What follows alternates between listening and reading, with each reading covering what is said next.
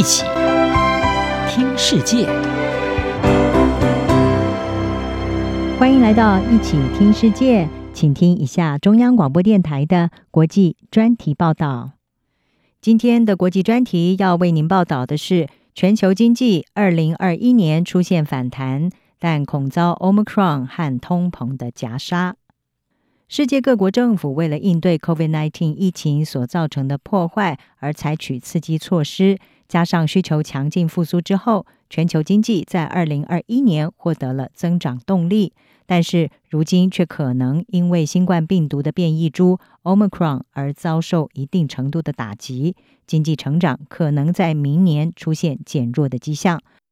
各国在逐渐走出二零二零年 COVID-19 引发的衰退深渊之际，刚刚公布了令人印象深刻的增长数据。但是，由于富裕国家取得 COVID-19 疫苗的优势，让复苏呈现了不均衡的态势。部分国家的表现是远优于其他国家。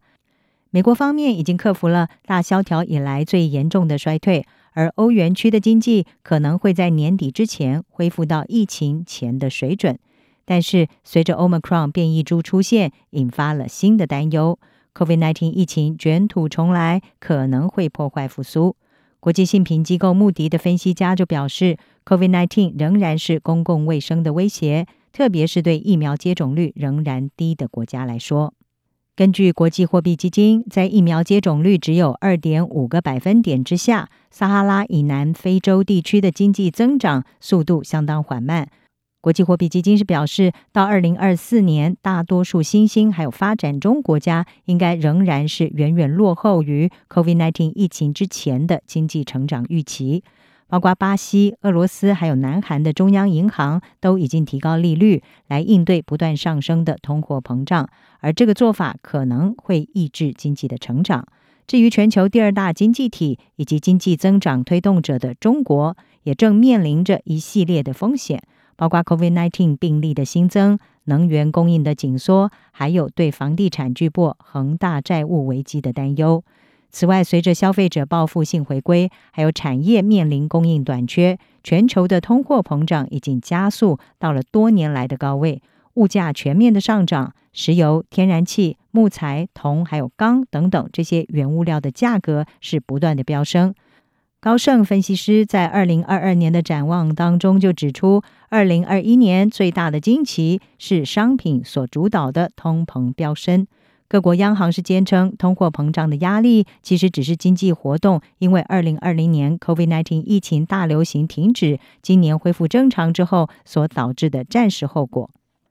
而全球股市在今年也创下历史新高，但是投资者担心央行会提前的撤回刺激计划，而且升息来抑制通膨。阿姆斯特丹大学宏观经济学教授毕兹马他说：“真正的问题是我们是不是真的已经处于危机的尽头？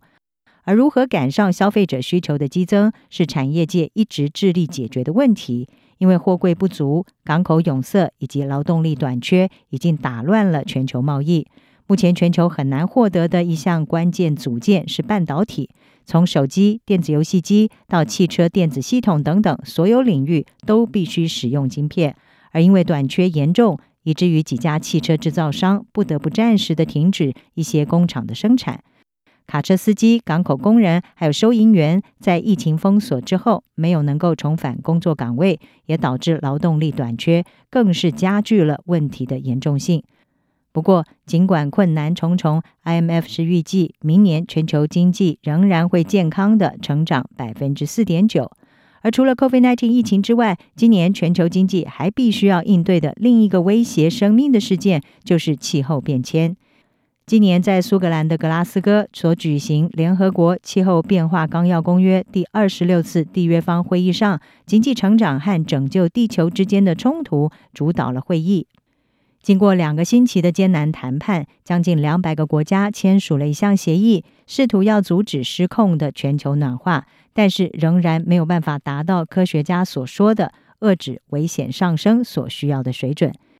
根据联合国粮食及农业组织是指出，干旱和其他气候灾难有可能会进一步的推高食品价格，而食品价格在先前就已经跃升到了十年来的最高点。小麦在过去一年中飙升了百分之四十，而乳制品也上涨了百分之十五，蔬菜油更是创下了新的纪录。经济学家们是表示，新冠病毒变异株 Omicron 将会对全球经济造成一定程度的打击，不过受创程度将会取决于 Omicron 的威力有多强。旅游支出、餐饮消费和实体门市购物活动都可能会减弱。但是，和二零二零年三月所爆发的第一次新冠的疫情，还有今年夏天肆虐的 Delta 变种来相比的话，Omicron 对于经济的威胁可能没有那么严重。部分的原因是每一种新变异病毒株对于经济的影响会是递减的。